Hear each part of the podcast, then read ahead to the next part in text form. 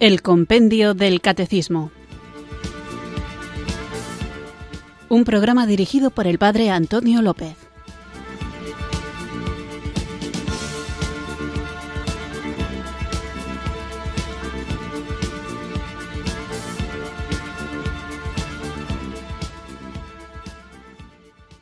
Muy buenas tardes, queridos oyentes de Radio María. Recibido un cariñoso saludo desde Irurzun, en Navarra, quienes sintonizáis una tarde más esta emisora de la Virgen, esta radio que cambia vidas, para escuchar el programa El Compendio del Catecismo, nuestro programa diario de formación de lunes a viernes de 4 a 5 de la tarde, en el que vamos recorriendo las distintas preguntas y respuestas de esta joyita, de este libro, que seguro que ya todos tenéis, que es el compendio del catecismo. En este libro encontramos las verdades de nuestra fe en un formato muy sencillo de preguntas y respuestas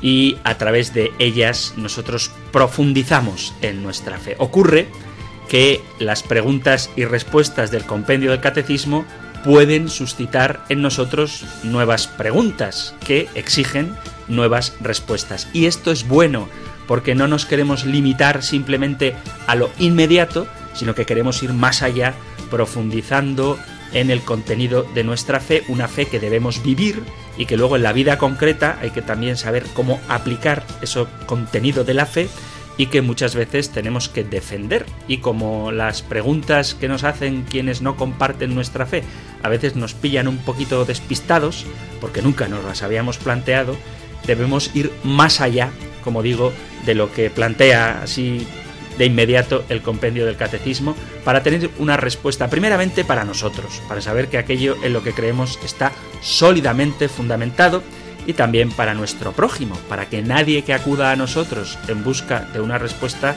se vaya sin haber obtenido al menos un poquito de claridad. Así que pidamos a quien es la luz, a Jesucristo, luz del mundo, pidamos al Espíritu Santo, aquel que nos guía hasta la verdad plena, que nos capacite para saber dar respuesta a todo aquel que nos pida razón de nuestra esperanza y así glorifiquemos a nuestro Padre que está en los cielos. Con actitud de oración, invoquemos juntos el don del Espíritu Santo.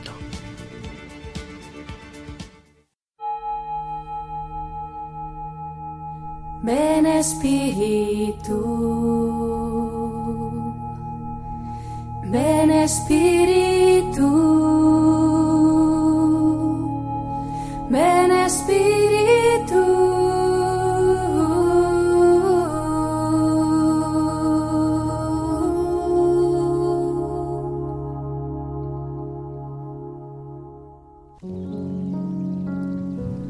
Oh Espíritu Santo, amor del Padre y del Hijo, inspírame siempre lo que debo pensar, lo que debo decir, cómo debo decirlo, lo que debo callar, cómo debo actuar, lo que debo hacer para gloria de Dios, bien de las almas y mi propia santificación. Espíritu Santo, dame agudeza para entender, capacidad para retener, método y facultad para aprender, sutileza para interpretar, gracia y eficacia para hablar.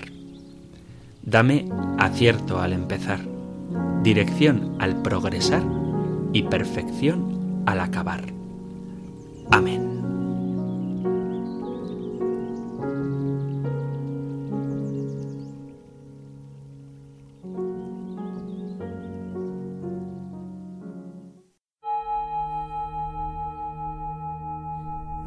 Espíritu, Espíritu, ven Espíritu.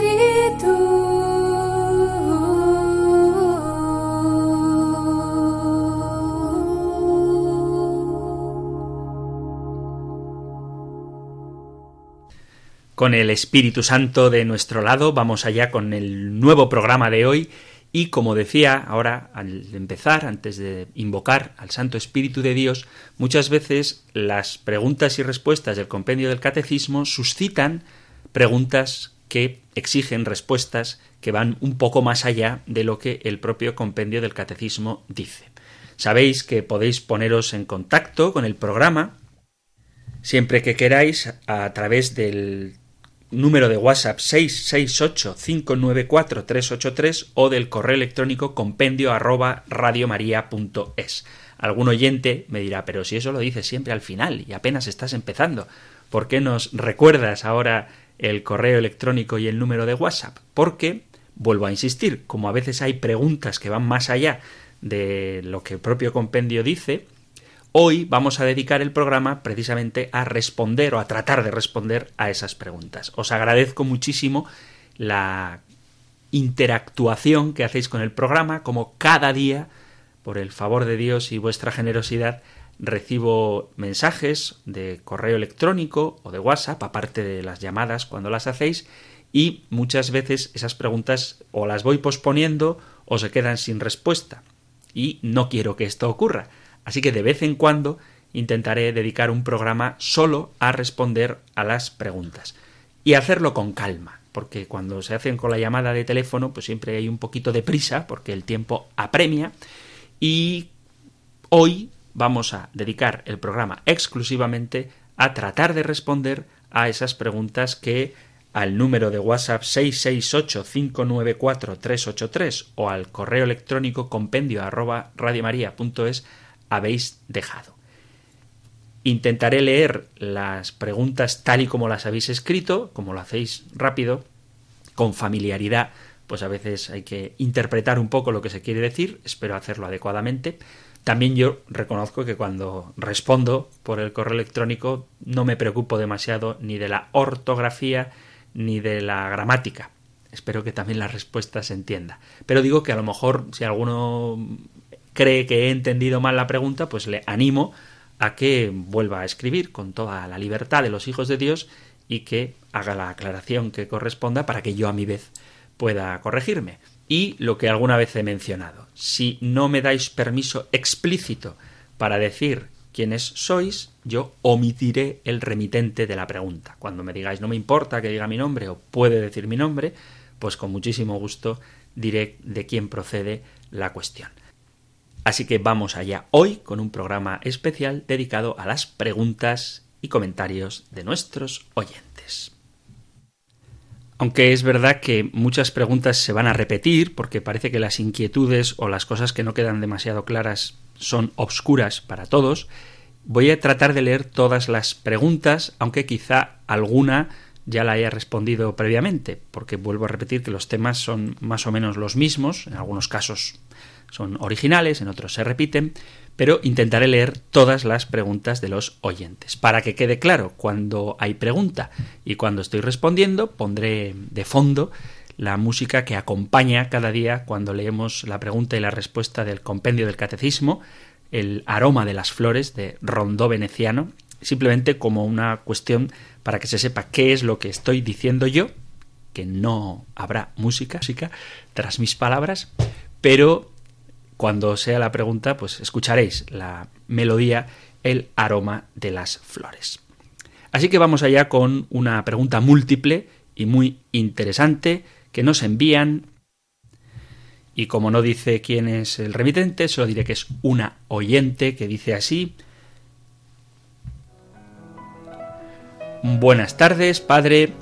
El demonio es capaz de intuir o saber cuando estamos en oración, orando, rezando, contemplando tanto en el sagrario, en misa o en cualquier otro lugar.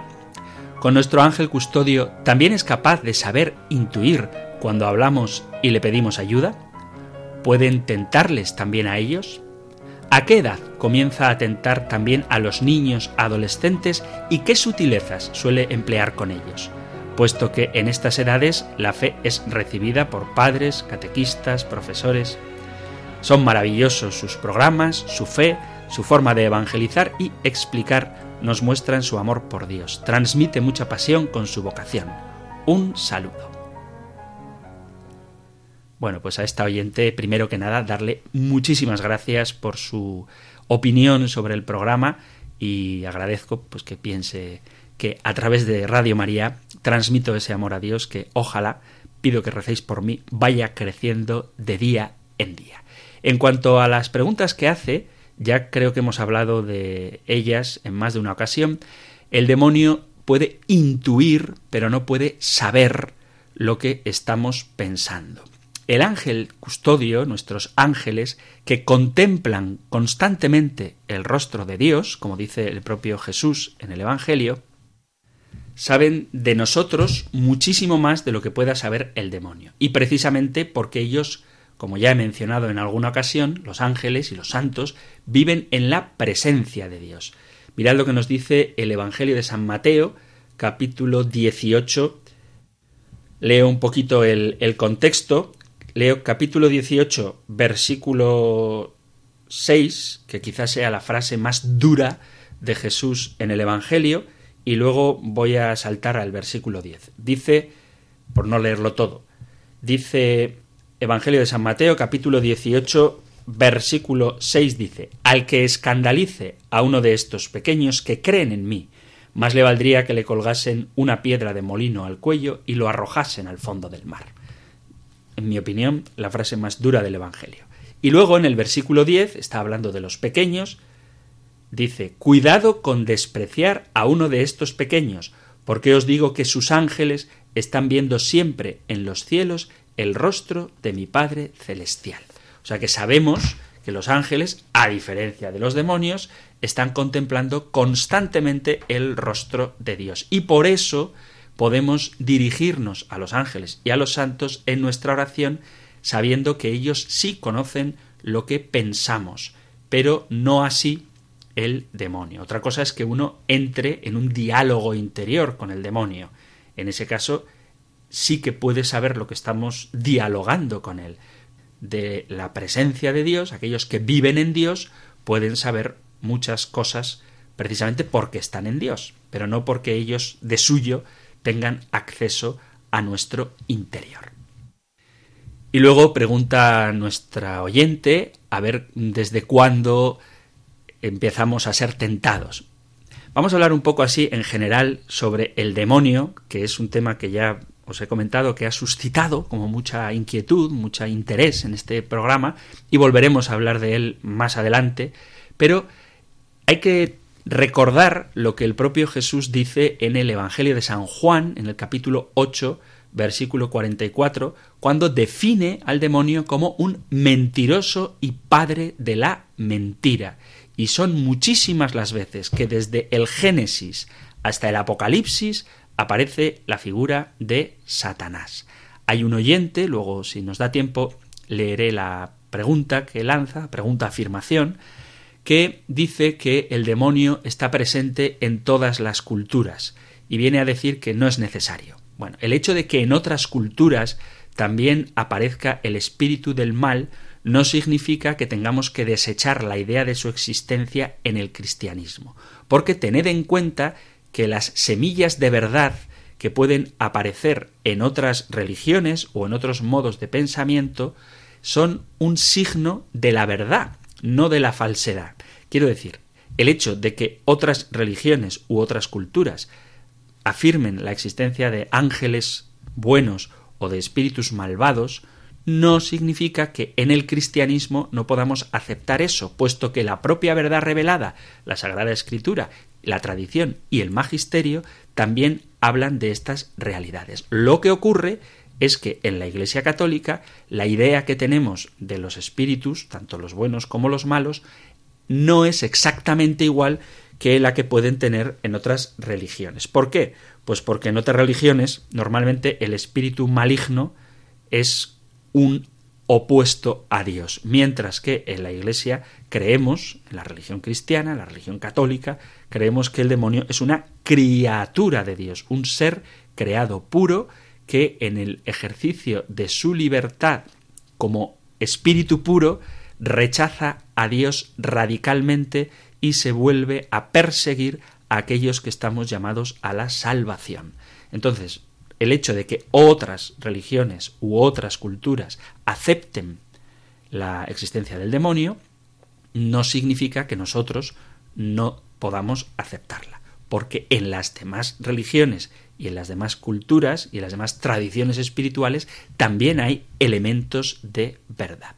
La Iglesia católica, la tradición de la Iglesia, ha llamado al ángel caído Satanás y lo define como una voz seductora opuesta a Dios que nos hace caer en el mal. Os leo el capítulo 12 del libro del Apocalipsis, desde el versículo 15, dice así, después de la batalla que hubo en el cielo entre San Miguel y sus ángeles y el dragón y sus ángeles, dice versículo 15, y vomitó la serpiente de su boca detrás de la mujer agua como un río para hacer que el río la arrastrara. Y la tierra ayudó a la mujer, y abrió la tierra su boca, y se tragó el río que había arrojado el dragón de su boca. Y versículo 17, capítulo 12, versículo 17 del Apocalipsis, dice, y se llenó de ira el dragón contra la mujer, y se fue a hacer la guerra al resto de su descendencia, los que guardan los mandamientos de Dios y mantienen el testimonio de Jesús. Entonces vemos en este relato del Apocalipsis, capítulo 12, versículo 17, cómo lo que el dragón quiere, el demonio quiere, es hacer la guerra a los hijos de la mujer, que podemos entender que somos los hijos de María, los hijos que recibió la Virgen al pie de la cruz como hijos suyos, los hijos de la Iglesia, de quien María es imagen y tipo. ¿Cómo actúa el demonio? Bueno, una cosa que tenemos que tener clara es que a esta generación, y estoy voy a coger ideas del Papa Francisco, se nos ha dicho, aunque algunos no nos lo hemos creído, afortunadamente, pero es verdad que es una generación a la que quizá se le ha hablado poco del demonio y se le ha hecho pensar que es un mito, que es una especie de cuentecillo o bien para explicar por qué existe el mal, o bien para meter miedo. Y ciertamente el demonio es una de las explicaciones del origen del mal en el mundo, ya lo hemos visto, y también es cierto que no debemos tenerle miedo, pero sí que tenemos que andar con cuidado. ¿Por qué? Pues porque si no nos damos cuenta de que estamos en una batalla, que estamos en una guerra, probablemente, bueno, probablemente no, seguramente perderemos en esta guerra. Si tú estás enfrentándote en una batalla y resulta que lo que crees es que estás dando un paseo por el monte primaveral para ir a merendar, lo más fácil es que acabes acribillado. ¿Y por qué digo que estamos en una batalla? Porque lo dice la Sagrada Escritura. Mirad lo que nos dice San Pablo en la carta a los Efesios. Leo carta a los Efesios capítulo sexto a partir del versículo 10, porque es muy interesante. Dice, Por lo demás, buscad vuestra fuerza en el Señor y en su invencible poder. Poneos las armas de Dios para poder afrontar las asechanzas del diablo, porque nuestra lucha no es contra hombres de carne y hueso, sino contra los principados, contra las potestades, contra los dominadores de este mundo de tinieblas, contra los espíritus malignos del aire. Por eso, tomad las armas de Dios para poder resistir en el día malo y manteneros firmes después de haber superado todas las pruebas. Estad firmes, ceñid la cintura con la verdad y revestid la coraza de la justicia. Calzad los pies con la prontitud para el Evangelio de la paz. Embrazad el escudo de la fe, donde se apagarán las flechas incendiarias del maligno. Poneos el casco de la salvación y empuñad la espada del Espíritu, que es la palabra de Dios. Siempre en oración y súplica, orad en toda ocasión en el Espíritu, velando juntos con constancia y suplicando por todos los santos. Pedid también por mí, para que cuando abra mi boca se me conceda el don de la palabra y anuncie con valentía el misterio del Evangelio, del que soy embajador en cadenas y tenga valor para hablar de él como debo. Pero vemos que, aparte de decirnos cuáles son las armas que necesitamos, nos dice también quién es el enemigo. Poneos las armas de Dios, versículo 11 del capítulo 6 de la carta a los Efesios, Poneos las armas de Dios para poder afrontar las asechanzas del diablo, porque nuestra lucha no es contra hombres de carne y hueso, sino contra los principados, contra las potestades, contra los dominadores de este mundo de tinieblas, contra los espíritus malignos del aire. O sea que mucho cuidado con creer que el demonio es un mito, puesto que San Pablo afirma con rotundidad, con una claridad meridiana, no creo que haya una interpretación que le quite fuerza a estas palabras, San Pablo nos advierte de que estamos en guerra contra el demonio. Y por eso hay que conocer al enemigo, saber cuáles son sus estrategias y aprender a defendernos de él. Y este enemigo no es un enemigo deportivo. Cuando digo deportivo me refiero a que cuando hay un deporte, deporte aunque sea un deporte de lucha, del que confieso que soy gran aficionado, pues incluso aunque haya pelea, hay unas reglas. Pero el demonio juega contra las reglas. Va a hacer siempre trampa, juega sucio. Y la forma que tiene de actuar el demonio es empezar con una sugerencia leve, una tentación leve, pequeña, pero que siempre va creciendo poquito a poco. Después, cuando esta tentación ha crecido, lo que el demonio hace es contagiar al otro para que esa tentación, ese pecado, se convierta en un pecado comunitario. Y por último, la última de sus tácticas para alejarnos de Dios es procurar tranquilizar el alma justificando, queriendo hacer creer que ese pecado no es tal o que no hay más remedio que caer en él. Entonces el demonio primero hace crecer la tentación, luego la contagia y finalmente la normaliza. Por poner un ejemplo, pero seguro que se os pueden ocurrir un montón.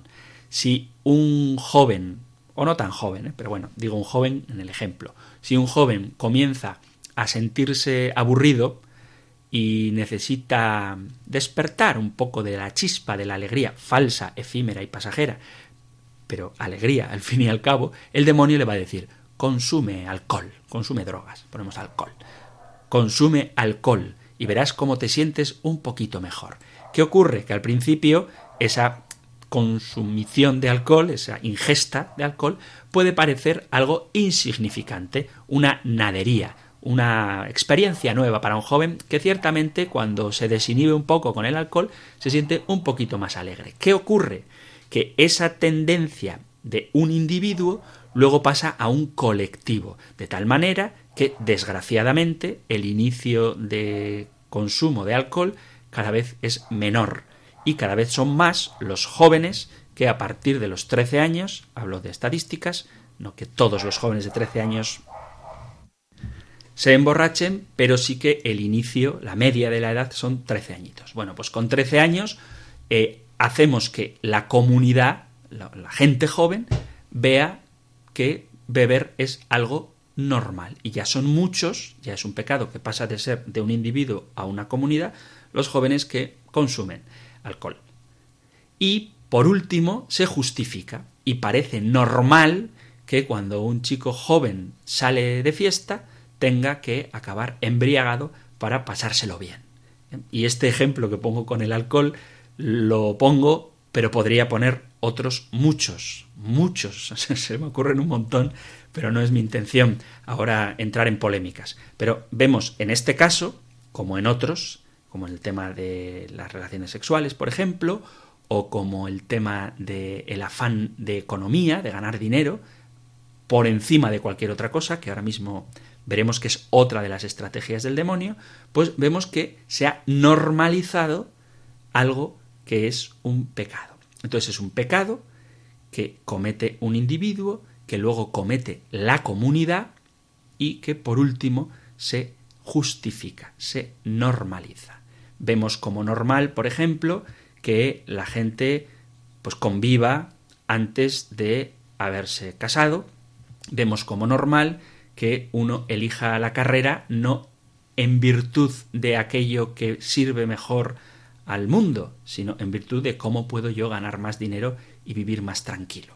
Entonces, la estrategia del demonio es pecar, con, pecar, tentar, hacer que la gente peque, los individuos pequemos, luego contagiar ese pecado a una comunidad y luego normalizar el pecado.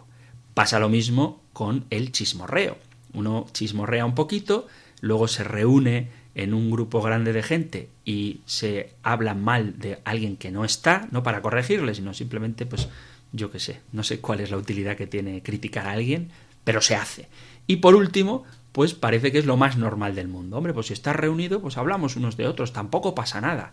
Bueno, pues sí pasa. Pasa que hemos normalizado una situación de pecado. Son solo unos poquitos ejemplos de cuál es la estrategia del demonio. ¿Cuáles son las armas que el demonio utiliza? Pues las que tiene más a mano, no son las únicas, pero las que tiene más a mano, esto estoy siguiendo al Papa Francisco, son la división y la codicia. La división porque el demonio lo que quiere es descuartizar el cuerpo místico de Cristo que es la Iglesia y la codicia que es la raíz de todos los males. Esto es muy importante, lo dice la Sagrada Escritura, no lo digo yo. La raíz de todos los males es la codicia, el afán desordenado de dinero, que es una idolatría. Os voy a leer la primera carta a Timoteo, eh, a partir del versículo 7. Primera carta a Timoteo, capítulo 6, versículo 7 en adelante. Pues nada hemos traído al mundo, como tampoco podemos llevarnos nada de él. Teniendo alimentos y con qué cubrirnos, contentémonos con esto. Los que quieren enriquecerse sucumben a la tentación, se enredan en un lazo y son presa de muchos deseos absurdos y nocivos que hunden a los hombres en la ruina y en la perdición. Porque, versículo 10 de la carta a Timoteo, capítulo 6, primera carta a Timoteo, capítulo 6, versículo 10, porque el amor al dinero es la raíz de todos los males, y algunos arrastrados por él se han apartado de la fe y se han acarreado muchos sufrimientos. Así que vemos, palabra de Dios en mano, que la codicia, el afán desordenado de dinero, es la causa de muchos, de, perdón, de muchos no, de todos los males. Tu palabra de Dios. Dice la carta a los colosenses en el capítulo 3 versículo 5, dice, en consecuencia, dad muerte a todo lo terreno que hay en vosotros, la fornicación, la impureza, la pasión, la codicia y la avaricia, que es una idolatría. Entonces el problema es que el demonio te va a decir que pongas tu confianza en algo que no es Dios. Y una cosa que todos tenemos experiencia de que nos da seguridad es precisamente el dinero. Y entonces el demonio, una de las estrategias que utiliza es que pongas tu confianza en el dinero, para que confíes más en él que en el propio Señor. Y por eso no voy a hacer ahora un discurso sobre este tema, aunque me dan ganas, pero no lo voy a hacer, que difícil es a un rico entrar en el reino de los cielos o cuando Lucas capítulo 12 versículo 15 dice, mirad guardaos de toda avaricia, porque la vida del hombre no consiste en la abundancia de los bienes que posee, o cuando el propio Jesús, también en el Evangelio de San Mateo, el capítulo 6 dice, no os hagáis tesoros en la tierra donde la polilla y el orín corrompen y donde los ladrones hurtan. Y luego insiste, no podéis servir a Dios y al dinero. Bueno, entonces, una de las cosas que nos suscita el demonio para tentarnos, para alejarnos del plan de Dios en nuestra vida, es precisamente la codicia. Y la otra, la división. La división que en el fondo lo que trata es de destruir aquello que es el deseo del corazón de Jesús, Padre, que todos sean uno. ¿Cuál es el arma que el demonio utiliza para sembrar esta división? Pues el chisme el chismorreo, el cotilleo, el hablar mal los unos de los otros. Y con estas dos tentaciones, la división y la codicia, el diablo siembra los celos, las ambiciones y ideas que hacen que se rompa la unidad del cuerpo de Cristo. Hay una auténtica idolatría del dinero por amor al cual, por amor al dinero, podemos renunciar a anunciar la verdad o, algo que se ve desafortunadamente muy a menudo, podemos renunciar a denunciar el error. Porque hacerlo nos puede llevar a la ruina económica, a perder un puesto importante o a quedarnos sin prebendas que dialogando con el enemigo nos permiten llevar una vida tranquila. Y sin embargo, lo que hemos hablado varias veces en este programa, la única estrategia buena contra el demonio es no dialogar nunca con él, nunca hablar con el enemigo, porque es más listo que nosotros, conoce nuestros deseos y siempre nos va a tentar por aquello que creemos que necesitamos. Somos tentados por el mal todos. Es otra pregunta que hacía esta oyente. Todos, creyentes y no creyentes, hombres y mujeres, niños y adultos, toda raza, condición, sexo, religión, todos somos tentados por el demonio. Y es una experiencia espiritual profunda, interna, que todos tenemos. Y es una invitación que nos hace el demonio para que abandonemos lo que Dios quiere realizar en nosotros, que es la mejor versión de nosotros mismos, para que nos convirtamos en algo peor. Hay mucha gente que utiliza esta expresión, ¿no? Tienes que llegar a ser la mejor versión de ti mismo. Estoy de acuerdo con esa frase. Pero la mejor versión de ti mismo es cumplir lo que Dios ha pensado para ti, porque Dios es el único que puede hacerte lo mejor que puedes llegar a ser. ¿Qué ocurre? Que el demonio, el enemigo, el tentador, el divisor, el calumniador, lo que hace es desviarte de lo que Dios quiere que seas para convertirte en lo que Él, el demonio, quiere que seas, que en el fondo es alguien esclavo, alejado de tu auténtica felicidad.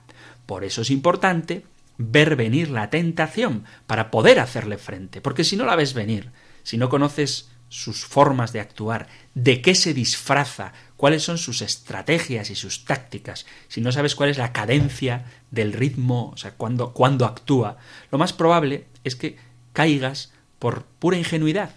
Pero ojo, ser ingenuo no te exime de la responsabilidad y por tanto tienes que estar atento a lo que viene por delante. ¿Por qué? Pues porque el demonio lo vimos también cuando escuchábamos el aspecto que tenía el árbol, va a presentarse siempre como algo bueno. Dice el capítulo 6, eh, perdón, el capítulo 3, en el versículo 6 del Génesis, dice, y vio la mujer que el árbol era bueno para comer y que era agradable a los ojos y deseable para alcanzar sabiduría. Y tomó de su fruto y comió. Y le dio también a su marido. Vemos cómo Decía antes que el demonio contagia el pecado. Pero vuelvo a insistir en esto, el demonio te va a presentar el mal como algo bueno, como algo razonable, incluso como algo justo y en ocasiones como algo inevitable. Si el demonio, el mal, viniera oliendo a azufre, con cuernos, rojo, con los ojos inyectados en sangre y unos colmillos goteando todavía por los restos de su anterior víctima, pues lo que haríamos sería ponernos en guardia enseguida y huir espantados de él, como es lógico. Pero somos tentados de manera sutil y precisamente allí donde más vulnerables somos, donde más fácil es tocarnos, que es en nuestros deseos más profundos, aprovechando las heridas interiores que muchas veces están sin curar y lo que el demonio va a hacer va a ser tratar, tratar de calmar algunas de esas necesidades. La tentación elige el tiempo propicio. Cuando estás solo, cuando estás triste, cuando estás abatido, cuando tienes hambre y sed, cuando estás más débil, ahí es cuando el demonio aparece desplegando sus encantos. Podemos verlo en las tentaciones de Jesús cuando después de cuarenta días y cuarenta noches de ayuno, el demonio le dice puedes convertir estas piedras en panes, pues ¿por qué no lo vas a hacer si tienes hambre? Esta es la tentación. Que por cierto, también a Jesús le tentó con la codicia, puesto que le presentó todas las riquezas y la grandeza de este mundo y le dijo, todo esto te daré si postrándote me adoras. Y el problema está que uno podría pensar que si fuera absolutamente rico haría muchas obras buenas. Pero es que no se trata de que hagas obras buenas siendo rico, se trata de que hagas obras buenas siguiendo a Jesucristo, que se humilló hasta la muerte y muerte de cruz. Entonces la tentación lo que va a hacer es llevarte a desconfiar. Si fuera rico, podría ayudar a más gente que ofreciendo mis dolores o mis enfermedades. Entonces que el Señor me cure y que me haga rico. Y entonces ayudaré a los pobres. Y a lo mejor el Señor te dice, no, no, confía en mí. Confía en que padeciendo unido a Jesucristo crucificado, puedes ayudar más que simplemente repartiendo dinero. Es, un ejemplo, ¿eh? Pero confiar en Dios supone alcanzar la salvación por el camino por el que Dios te quiere llevar a esa salvación. Cuando empezamos a dudar de la fe, a no creer, a idolatrar, es decir, a poner nuestra confianza en otro que no es Dios, estamos convirtiéndonos en la peor versión de nosotros mismos. Y del corazón del hombre es de donde salen, lo tenéis en el Evangelio de San Mateo capítulo 15, versículo 19, los malos pensamientos, los homicidios, los adulterios, las fornicaciones, los robos, los falsos testimonios y las injurias. El demonio nos atrae con bienes, con placer y con poder. Bienes, placer y poder que nuestro corazón, herido por el pecado, desea. Pero, y aquí está el gran engaño, nos hace confundir placer con felicidad, que son dos cosas distintas. Dios quiere que seamos felices. El demonio quiere que nos alejemos de la felicidad y está dispuesto a sufrir que gocemos un poco con tal de perdernos, porque lo que nos queda como resto, si le hacemos caso, es siempre el vacío. Dios creó al ser humano y lo hizo plenamente libre. Tan libre nos hizo que nos da la opción de creer en Él o no, de aceptarle o no.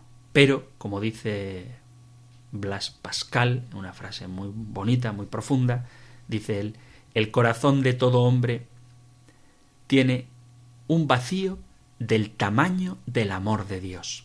Este vacío no puede ser llenado por ninguna otra cosa creada. Sólo puede ser llenado por Dios, hecho conocido mediante Jesús. Entonces, por muchos anhelos que tenga nuestro corazón, lo único que puede llenarlo plenamente es Dios, porque estamos hechos a su medida y lo único que encaja plenamente en el interior del hombre es el Señor. Hay que matizar también que el poder del demonio es limitado. El catecismo nos lo enseña, ya lo hemos visto que el poder de Satanás no es infinito, es una criatura, una criatura que es espíritu puro, una criatura que tiene influencia, una criatura que es muchísimo más sabia que nosotros porque es espíritu puro y porque tiene pues muchísimos años. Antes de que nosotros fuéramos creados, el demonio ya estaba maquinando cómo perdernos. Pero es una criatura que no puede impedir el reinado de Dios aunque ciertamente él actúa en el mundo por odio contra Dios y por odio contra los hijos de la mujer, que hemos leído antes en el capítulo 12 del Apocalipsis, en cada hombre y en la sociedad, esta acción del demonio es permitida por Dios, por su divina providencia, que con fuerza y dulzura dirige la historia del hombre y del mundo. Quiero decir que aunque es verdad que el demonio actúa en el mundo, la soberanía, el poder, el gobierno, pertenecen sólo a Dios. Y Dios no se resigna a que nadie se aleje de su amor. Él siempre, como el padre de la parábola del Hijo pródigo, está esperándonos con los brazos abiertos para dar un sentido pleno a nuestra existencia. Un oyente preguntaba también a ver si hay alguna oración especial contra el demonio hay muchas. Yo personalmente cada día, después de la Santa Misa, siempre cuando voy a la sacristía, antes de quitarme los ornamentos sagrados, después del prosit invitam eternam, después de saludar al crucifijo en la sacristía y decir que aproveche para la vida eterna, si estoy con monaguillo, me contesta monaguillo, si estoy solo, pues lo hago solo, pero después de este prosit siempre hago la oración de el arcángel San Miguel que compuso el Papa León XIII. Os la comparto. Siempre la rezo, todos los días. Arcángel San Miguel, defiéndenos en la batalla. Sé nuestro amparo contra la perversidad y asechanzas del demonio. Replímale Dios, pedimos suplicantes. Y tú, príncipe de la milicia celestial, manda al infierno con el divino poder a Satanás y a los demás espíritus malignos que vagan por el mundo para la perdición de las almas. Amén. Os animo a que también vosotros de vez en cuando hagáis esta hermosa oración. Bien, pues hasta aquí la respuesta a esta pregunta de una oyente, aunque creo que en ella he contestado también a otras cuestiones que otros oyentes han planteado.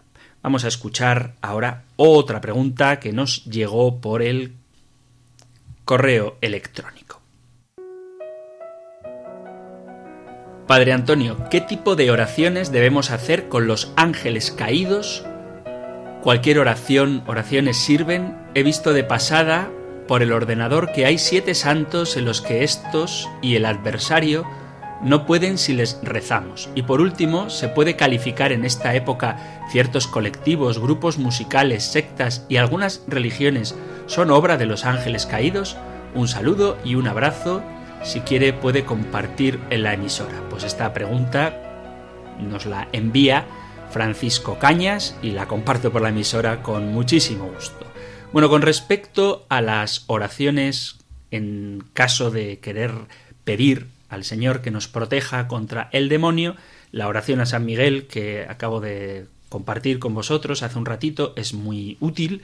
Cualquier oración a la Virgen María espanta a los demonios como la luz espanta a las tinieblas y sí que es verdad que existen varias publicaciones por ahí donde ponen mm, siete santos que lucharon contra el demonio, o cinco santos que lucharon contra el demonio, o diecisiete santos que lucharon contra el demonio. Y es verdad, digo, que hay algunos santos que han tenido como luchas físicas contra Satanás. San Antonio Abad, el cura de Ars, hay muchos santos que han combatido contra apariciones demoníacas. El propio San Pío, el Padre Pío, pero en sentido estricto todos los santos han luchado contra el demonio, puesto que son santos y han vencido las tentaciones. Todos los cristianos somos tentados contra Satanás. Y una verdad que tenemos que tener muy en cuenta es que no confundamos la espectacularidad de posesiones, apariciones y fenómenos paranormales como manifestación de la acción del demonio, no confundamos esto, que existe, con la acción habitual de Satanás, que es precisamente la de inducirnos al pecado, a la desconfianza contra Dios. Sí que es cierto que cuando el demonio ve que las formas ordinarias no sirven, pues rabioso como es, procura asustar con las extraordinarias. Pero lo normal es que todos los santos y todos los cristianos ya hemos leído también en el capítulo 12 del Apocalipsis que el demonio viene a hacernos la guerra, nos tiente. Y la forma habitual con la que el demonio trabaja, tienta, es con la incitación al pecado. Y es la más peligrosa, porque si yo estoy en casa y de pronto me aparece un perro negro ladrando y yo sé que es el demonio, me voy a asustar muchísimo, podéis estar seguros, pero voy a recurrir a la oración, voy a pedir al Señor que me libre de esa tentación porque me asusta. Sin embargo, si se me presenta el demonio, por ejemplo, con una suma económica importante, diciéndome, oye Antonio, mira, si celebras esta boda falsa para que unas personas puedan tener papeles de matrimonio, aunque tú sabes que ni se quieren, ni creen en Dios, ni creen en el matrimonio, pero te vamos a dar 50.000 euros si celebras una boda falsa, pues entonces ahí esa tentación creo que es más difícil de rechazar porque voy a tener un beneficio, no se me ha aparecido el demonio, sino que incluso a lo mejor pues puedo hacer muchas obras de caridad con, con ese dinero, ¿no? Pero lo que voy a hacer es un sacrilegio porque voy a celebrar una boda falsa. No sé si me explico. Entonces, la tentación real es más sutil y más peligrosa que las manifestaciones extraordinarias del demonio. Y en cuanto a eso que plantea el oyente, si puedo clarificar en esta época ciertos colectivos, grupos musicales, sectas y algunas religiones son obras de los ángeles caídos. Vuelvo a decir lo mismo. Hay grupos que se presentan como satánicos que a lo mejor lo único que quieren es atraer la curiosidad. Y ciertamente hay mal en ellos. Pero más peligrosos me parecen ciertos colectivos que sutilmente, bajo capa de bien, procuran el mal que aquellos que abiertamente pues rinden culto a Satanás. Es evidente que un cristiano nunca va a acudir a un grupo que da culto a Satanás, pero que a lo mejor te invitan a una oración de meditación trascendental donde te ponen una imagen de la Virgen de Fátima, un crucifijo y luego se invoca a espíritus extraños. ¿En cuál de los dos crees que es más fácil que caigas? Hombre, ojalá que en ninguno, pero es más fácil que caigas en el que utiliza imágenes o un lenguaje religioso cristiano, aunque luego te oriente al mal, que si alguien tiene en su cabecero pues un macho cabrío eh, en un pentágono, pues es lógico, lo lógico es que sea más atrayente lo que tiene apariencia de bien que lo que tiene apariencia de mal, porque si tiene apariencia de mal es más fácil que huyas de ello. Entonces yo no me atrevo a decir cuáles son las sectas o los grupos directamente satánicos, pero sí que diré que en todo aquello que te aleja de la verdad está el demonio de alguna manera.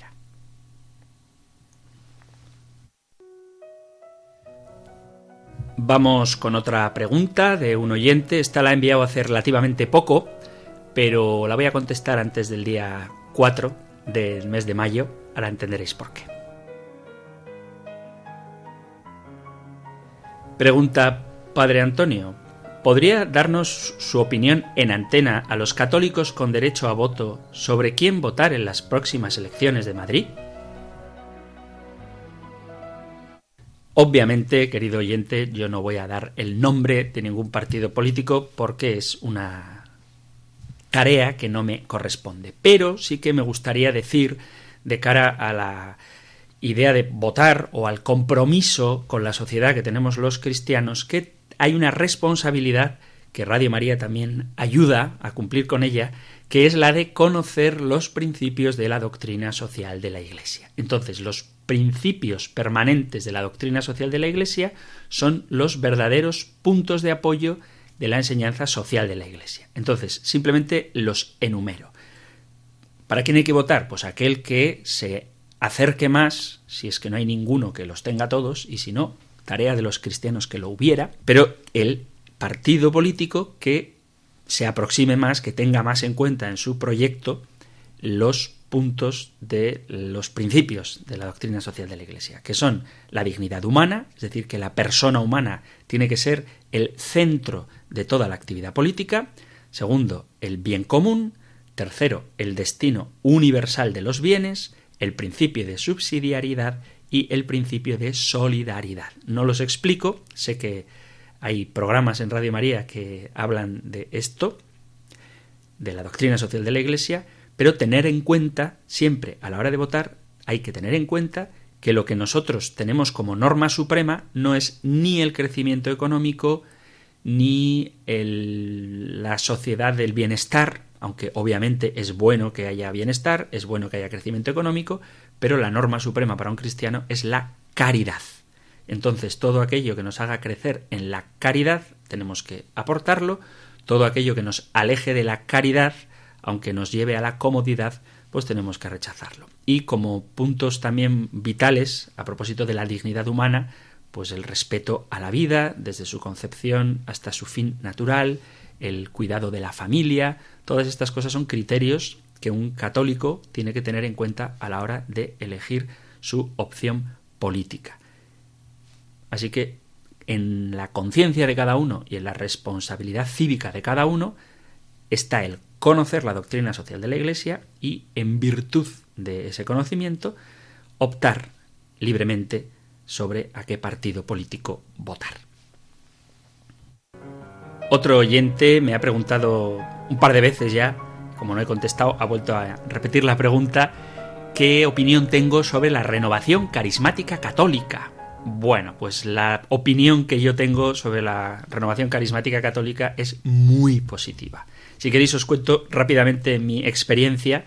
Yo fui invitado a grupos de alabanza y empecé a ir a esos grupos de alabanza y disfrutaba mucho del canto, de la comunidad, de la oración, etc. Y luego tuve la oportunidad de acudir a un seminario de vida en el espíritu. Y debo confesar que no me gustó. No me gustó porque hubo cosas que objetivamente me parece que no, no estaban bien.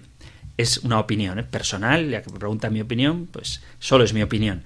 No me gustó ese, ese retiro porque se dijeron cosas que me parece que no eran correctas del todo.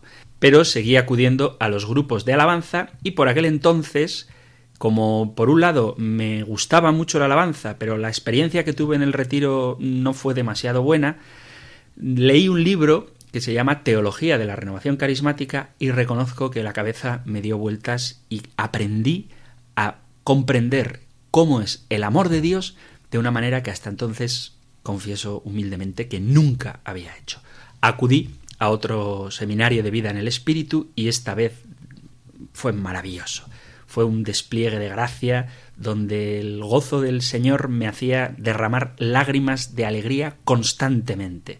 Y a partir de ese momento, luego he estado en otros dos o tres retiros, he acudido cuando puedo a los grupos de alabanza y me parece que es fascinante. La renovación carismática católica puede hacer un bien, y de hecho está haciendo un bien en la Iglesia, en el que se pone la primacía en la acción del Espíritu sobre nuestra vida y en la alabanza a Dios porque Dios es Dios y nada puede cambiar esto. Y cuando uno descubre que el Señor es grande, poderoso, soberano, que en su mano está la victoria, que Él nos ama con un amor gratuito, infinito, que no mira nuestras miserias, sino que lo único que quiere es derramar sobre nosotros el don de su Espíritu Santo, hacernos criaturas nuevas. Cuando uno descubre esto, pues, ¿qué os puedo decir?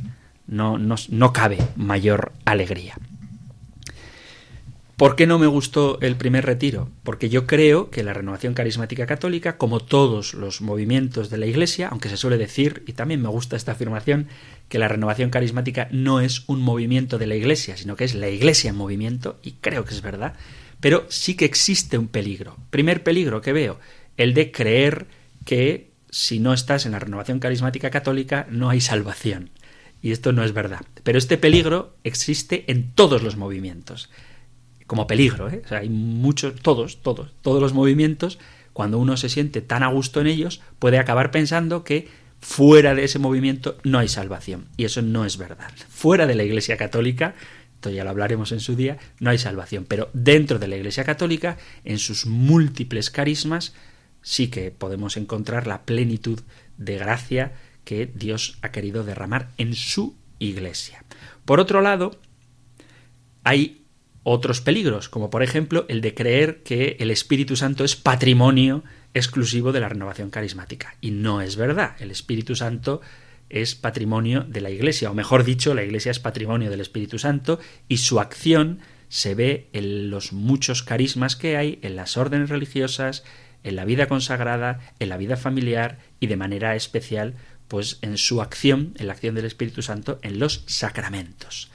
Y otro peligro que veo en la renovación carismática, que es real, es la, por decirlo de alguna manera, protestantización. Puesto que realmente la renovación carismática católica viene del mundo protestante, se puede caer, no digo que se caiga, pero se puede caer en el error de subjetivizar tanto la propia experiencia con Dios que acabemos rechazando, renegando de la tradición y del magisterio, de la autoridad y de la jerarquía. Por eso la renovación carismática católica, como todos los movimientos de la Iglesia, debe de estar siempre supeditado a la autoridad de cada obispo en la diócesis y de la Iglesia en general.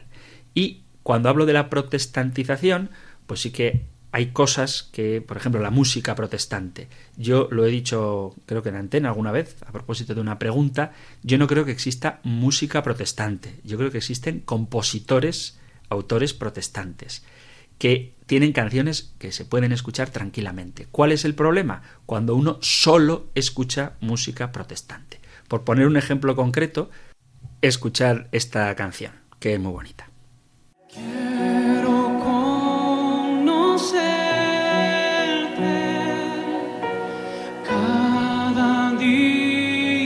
Una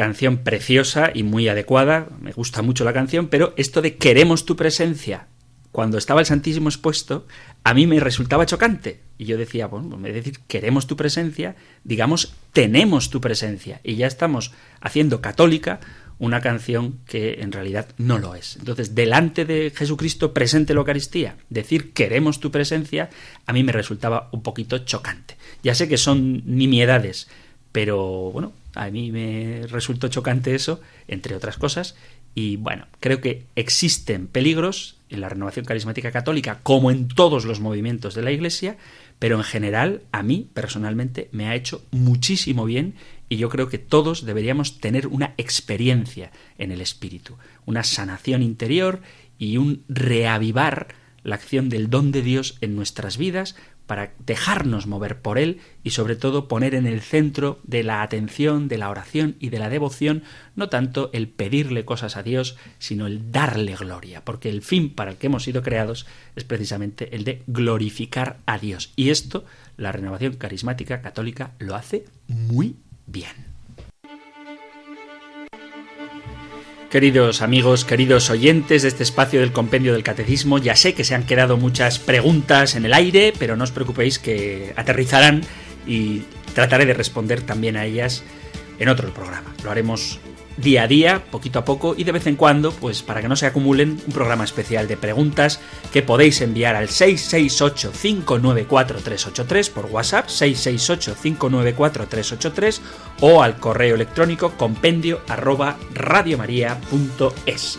Termino con la bendición que pone fin a nuestro programa cada día, el Señor te bendiga y te proteja, el Señor ilumine su rostro sobre ti y te conceda su favor, el Señor te muestre su rostro y te conceda la paz. Muchísimas gracias por participar del programa, gracias por estar ahí, gracias por escuchar el compendio del catecismo y si queréis volveremos a encontrarnos en un próximo programa. Un fuerte abrazo.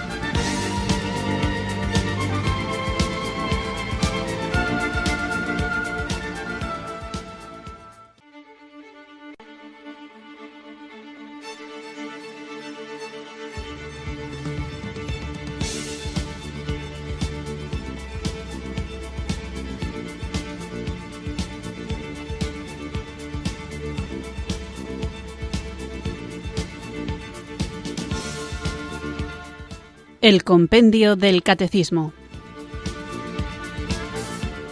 Un programa dirigido por el Padre Antonio López.